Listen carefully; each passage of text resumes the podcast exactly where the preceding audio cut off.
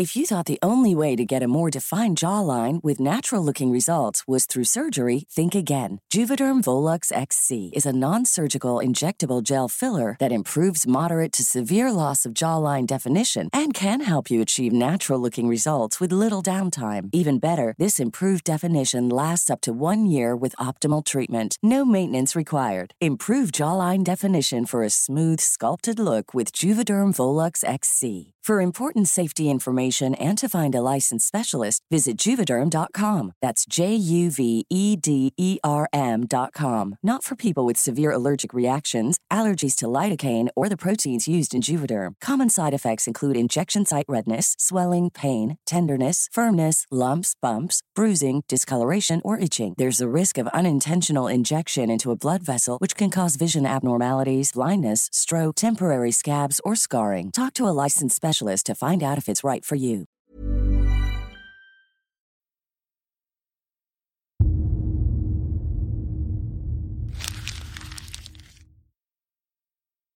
Seguirle el ritmo al país no es cosa fácil, pero en este espacio intentaremos, semana a semana y en 25 minutos, comprender juntos lo que sucede en el territorio que habitamos. Esto es Semanario Gato Pardo y yo soy Fernanda Caso.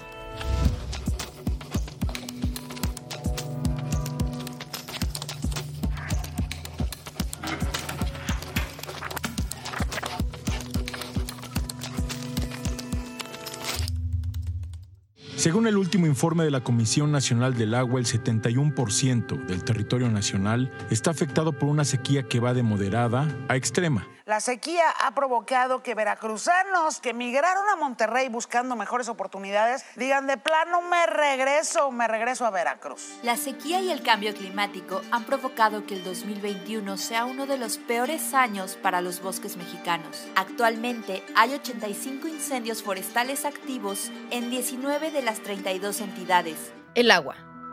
El bien primario en la existencia humana. ¿Quién iba a decir que en pleno siglo XXI las sociedades más modernas, con rascacielos y enormes sistemas financieros, estarían sufriendo por falta de agua.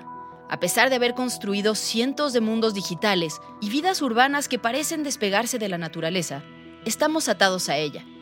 Y en estos últimos años, las sequías y el derretimiento de los glaciares nos lo han recordado. Bueno, hablando de medio ambiente, ayer se declaró la extinción definitiva de un glaciar en México, el glaciar Ayoloco, que se encontraba en la cima del Iztaccíhuatl. En Semanario Gato Pardo decidimos hacer una pausa en el acelerado tren de las noticias y dedicar dos episodios, este y el de la semana que viene, a temas que por alguna desafortunada razón no ocupan los titulares todos los días, pero que sin duda tienen la mayor importancia.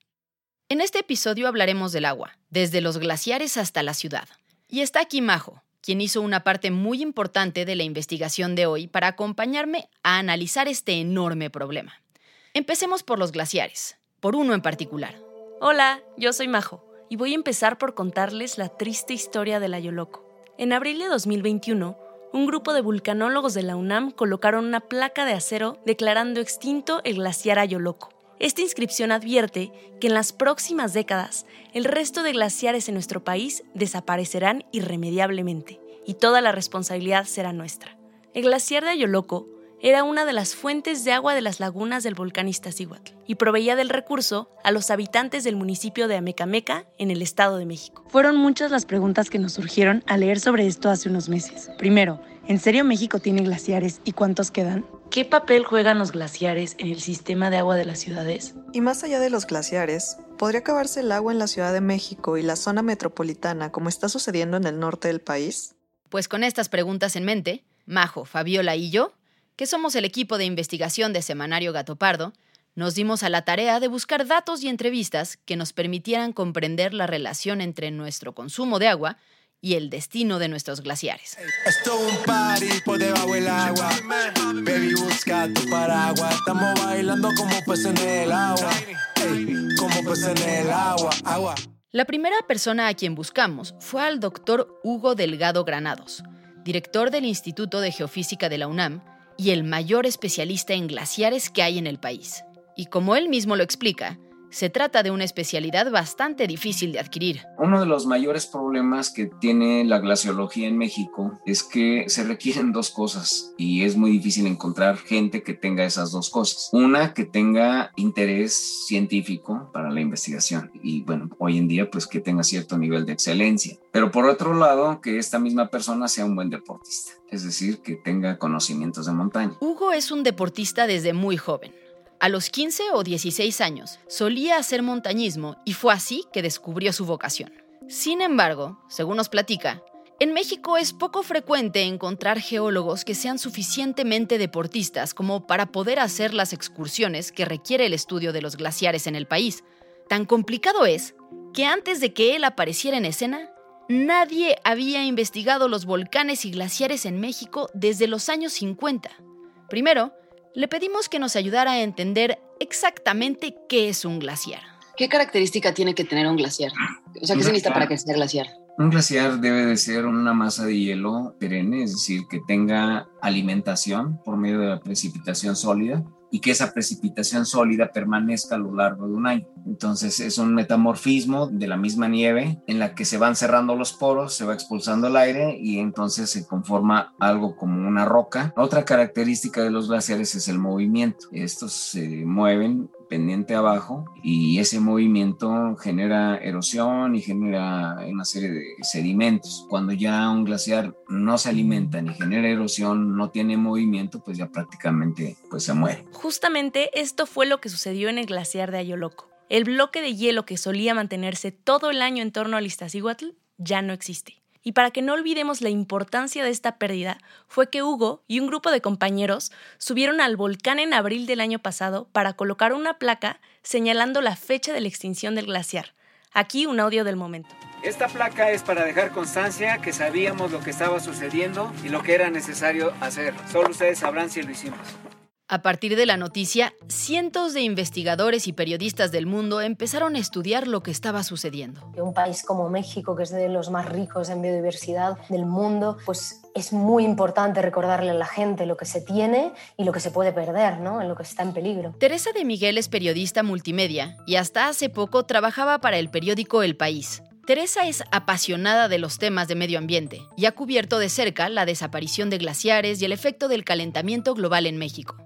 Lo primero que Teresa explica es que la desaparición de glaciares es, valga la comparación, solo la punta del iceberg en el problema que atraviesa el país. Es brutal porque se ve un aumento de temperatura de 2 grados en esa tabla como mapa de calor que hacemos, ¿no? Entonces queda muy bien reflejado cómo esta desaparición de los glaciares va acompañada de un aumento de la temperatura media en México a nivel nacional y que vuelva a lo mismo, ¿no? Que se refleja no únicamente en la pérdida de los glaciares, sino en otros muchísimos aspectos del medio ambiente en México que vemos cómo se está deteriorando rápidamente por culpa de ese aumento acelerado de las temperaturas. Dos grados centígrados más en promedio en México de 1985 a la fecha, según datos de la Conagua. El dato es brutal, aún más cuando sabemos que la temperatura de la Tierra en promedio ha aumentado poco más de un grado centígrado en los últimos 100 años, según datos de la NASA.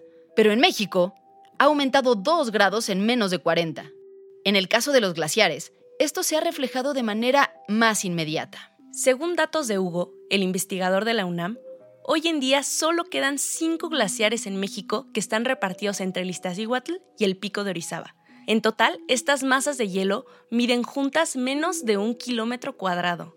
Y más allá de la temperatura del mundo y del país, hay temas locales que empeoran aún más esta situación. Por ejemplo, en donde está localizado el volcán Iztaccíhuatl es una zona muy industrial donde se quema muchísimo petróleo, donde se emiten muchísimos gases de efecto invernadero y eso obviamente lleva a acelerar el proceso. ¿no? El Estado de México cuenta con 111 parques y zonas industriales que albergan cerca de 2.000 empresas, destacándose las del ramo automotriz, alimenticio, químico y plástico. Solamente en las zonas aledañas al Iztaccíhuatl se encuentran 16 de estos parques industriales. Sí, efectivamente, en palabras de Hugo Delgado, pues no hay mucha esperanza para los glaciares mexicanos, ¿no? Él pronostica que en los próximos cinco años se pierdan las últimas tres masas de hielo que hay en el Iztaccíhuatl y para 2050 que probablemente no quede ningún glaciar ya vivo en, en México, ¿no? Pero a todo esto, ¿Por qué es tan preocupante que desaparezca un glaciar a pesar de que en México, en realidad,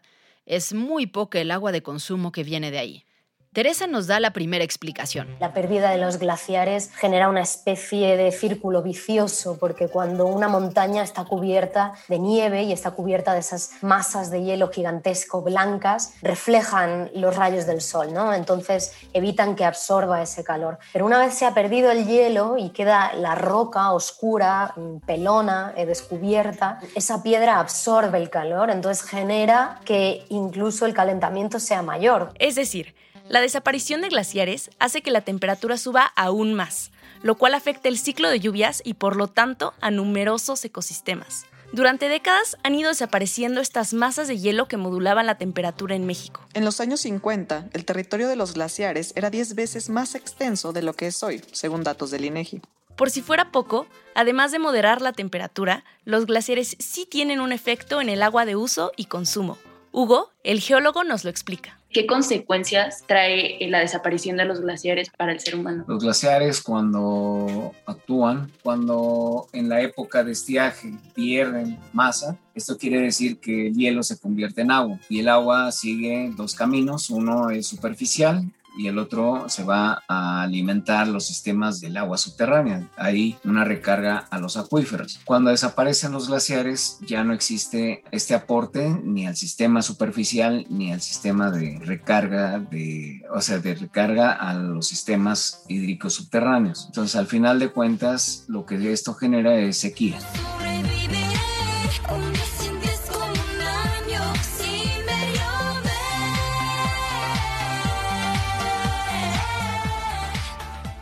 Nos explica que el agua que estamos consumiendo hoy en día viene de los glaciares que se extinguieron hace mucho tiempo. El grave problema es que pronto ya no habrá glaciares que surtan de nuevo esos acuíferos para el futuro. Como ustedes saben, más del 60% del agua que consume la Ciudad de México se extrae de pozos. Esa agua que estamos extrayendo en esa cantidad tan importante no es del agua de lluvia que está cayendo ahorita esa agua que estamos heredando de la fusión de los glaciares que desaparecieron hace más de 9.000 años. Entonces, va a llegar el momento en que también nos terminemos esa agua.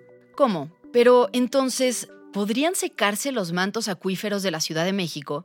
¿Y qué tan cercano es ese momento? Para explicar eso, primero es necesario entender de dónde sale el agua que se usa en el Valle de México. Hola, me acaba de marcar Javier Solís, que es el coordinador de comunicación de Conagua, y él me va a poner en contacto con el maestro Víctor Burguet. Pues la mayoría o la parte más importante, cuando menos para Ciudad de México, viene del sistema Cutzamala. También tenemos aportaciones del sistema Lerma y el río Magdalena, que está acá en el poniente, son 200 litros por segundo. Víctor Burguet es director de Aguas del Valle de México de la Conagua. Se ha desempeñado como coordinador de desarrollo profesional e institucional, así como subcoordinador de hidráulica urbana y subcoordinador de obras y equipos hidráulicos. Víctor nos explica que actualmente en la Ciudad de México existen una serie de 180 pozos. Estos pozos no son más que ollas enormes en el subsuelo que recolectan el agua de lluvia. Una vez recolectada, a través de equipos de bombeo, sacan el agua de los pozos y la entuban para traerla hacia la ciudad, donde se distribuye en tubos más pequeños. Y después estas a su vez o entregan a tanques o entregan a redes más pequeñas. Más pequeñas son ya de 20 pulgadas, de 24 pulgadas, de 16 pulgadas, que siguen llevando el agua sobre las avenidas principales de la ciudad, no sé, los ejes viales, por ejemplo. Se trata de una red inmensa para abastecer a una ciudad aún más inmensa, con millones de personas que en conjunto todos los días consumimos enormes cantidades de agua. Según datos oficiales, en promedio, los chilangos gastamos 320 litros de agua al día. Esto es el doble de lo que utilizan los habitantes de países como Alemania y Francia, quienes utilizan 150 litros diarios. En total, la ciudad usa 31.2 metros cúbicos de agua potable por segundo.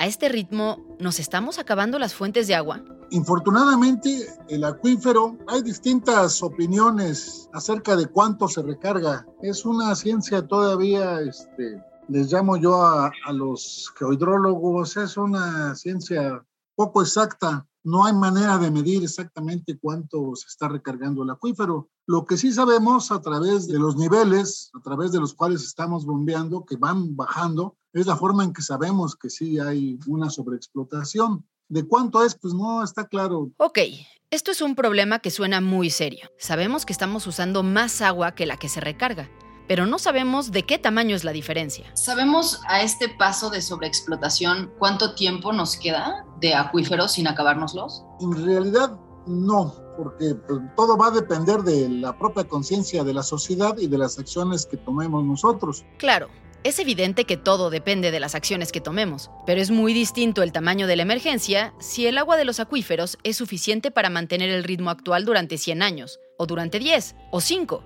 Y el primer problema es que, como ya escucharon, ni siquiera el gobierno tiene forma de estimar esto. Por si esto fuera poco, el propio sistema de distribución de agua de la ciudad tiene fallas que provocan un desperdicio brutal. Nosotros producimos el agua y se la entregamos al SACMEX, pero el SACMEX sus redes no son del todo herméticas, ¿no? Y ahí desperdiciamos una cantidad. Yo estimo que ser del orden del 30% de lo que se produce se va en las redes de SACMEX. Sin embargo, Víctor, de la Conagua, no se muestra muy preocupado por esta situación. Él me asegura que antes de que el agua se acabe, ya habrá nuevas tecnologías que permitan acceder a otras fuentes para abastecer a las ciudades. Yo lo que creo es que vamos a terminar trayendo agua de los océanos, porque pues cada vez es más difícil traer agua de otras regiones, porque ya hay oposición social, hay muchos conflictos sociales ya por el agua. Yo creo que vamos a terminar trayendo agua del océano, bueno, del Golfo de México, que correspondería al Atlántico, desalarla y luego bombearla hasta esta ciudad, porque la gente no se va a ir de aquí. Es sorprendente que un funcionario de la Conagua responda de esa manera tan despreocupada ante el tamaño de la crisis. ¿Qué tan viable es realmente transformar el agua de mar en agua de consumo? No sé, es lo que me alegra que aborden estos temas porque yo creo que como ciudadanía, en serio no hemos acabado de entender lo urgente que es que hablemos de esto. Tiene que haber toda una pedagogía del agua porque en serio el famoso lugar común de que es el líquido vital es neta, neta. La voz que escuchas es de Teresa Gutiérrez. Ella es directora del Fondo para la Comunicación y la Educación Ambiental y de agua.org.mx, un portal interactivo que pretende mejorar la gestión del agua en México. Este portal ofrece de manera gratuita una actualización diaria de noticias y eventos relacionados con el agua y una biblioteca temática con un acervo de más de 36 mil libros, artículos, animaciones, infografías, videos, entre muchos otros recursos. Le preguntamos a Teresa si cree que desalar el agua de los mares sería una alternativa para abastecer de agua las grandes ciudades en el futuro. Hoy por hoy no, Majo. La verdad de las cosas es que es carísimo desalar el agua y siempre tenemos la fantasía de que la solución va a ser tecnológica y que nosotros, o sea, va a llegar una maquinita y nosotros podemos seguir este, atascándonos en pocas palabras. Y no, o sea, la realidad de las cosas es que sí tenemos que trabajar, eh, gestionar la demanda, es decir, nos tenemos que volver menos demandantes de agua. Ter explica que desalar el agua tiene una serie de obstáculos. El primero es la capacidad tecnológica para desalar las cantidades que se requieren y a la velocidad que se requiere. El segundo es que eso sea rentable. El tercero es qué hacer con toda esa sal residual que suele terminar en terrenos baldíos o de vuelta en el mar, generando desequilibrios y afectando el ecosistema. Y cuarto, estamos hablando de procesos que requieren muchísima energía. Y es que cuando hablamos de agua, poco mencionamos las enormes cantidades de energía que se necesitan para extraer, purificar y distribuir agua, lo cual hoy en día implica usar combustibles muy contaminantes. Esto empeora aún más cuando el agua viene de lejos. El que tengamos agua aquí en la Ciudad de México, te digo, pues implicó que 100 kilómetros para allá, mil kilómetros, o sea, esa agua viajó mil, este, subió mil metros, porque muchas de las presas del sistema Cutzamala están mil metros más abajo, las tienes que subir a, a Toluca y luego bajar para acá. Y te imaginas el esfuerzo energético que eso significa. Es una bestialidad. Si no hacemos algo urgentemente, en 5 o 10 años vamos a estar en problemas muy serios. No es necesario ir demasiado lejos para ver de manera tangible la escasez de la que habla Tere y que ya tiene muchos años de ser una realidad. por tus chinampas, canoas y valles. Iztapalapa te quiero por los mexicas, toltecas y aztecas. Iztapalapa concentra una quinta parte de la población de la Ciudad de México y desde hace años sufre problemas de escasez de agua. Una solución que han encontrado ante la incapacidad del sistema de llegar a ciertas zonas es repartir el agua con pipas. Nosotros padecemos de agua desde hace 25 años. No hay agua en la red. Cuando es caro lo voltamos nos lo cobran a 30 cuando llega a escasar el agua. Ya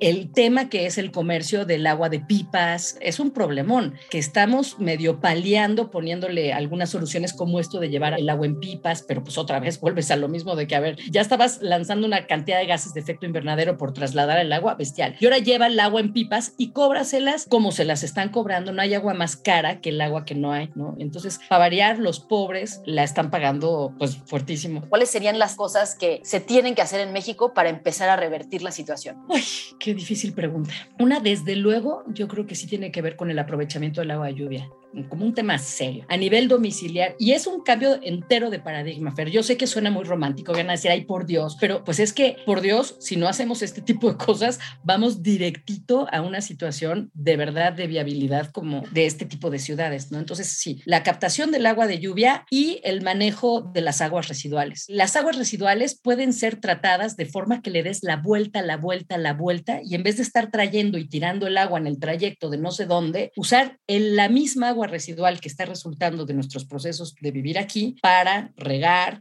para inyectar de forma adecuada y bien tratada a los acuíferos. Hay que aprovechar todos esos recursos y estaríamos en otra situación, pero sí es un cambio de paradigma al que por las buenas o por las malas vamos a llegar. ¿Cuánto tiempo, Fer? No te sé decir, pero estamos contra el reloj, es un hecho. La situación es preocupante. Lo han dicho los científicos y activistas durante años. Si no se presta atención, la humanidad enfrentará la mayor crisis jamás vista. Desafortunadamente, este tema seguirá dando mucho de qué hablar, y en Gato Pardo lo seguiremos muy de cerca para mantenerte informado. Muchas gracias por habernos escuchado, y gracias también a quienes hicieron posible este episodio. Alejandra González Romo, Guillermo Sánchez y Sandra Barba en la selección de temas y elaboración del guion. A Joaquín León en el diseño creativo María José Vázquez y Fabiola Vázquez como asistentes de investigación y Pablo Todd de Mano Santa por la producción sonora. Nos encontramos aquí mismo, la próxima semana, en Semanario Gato.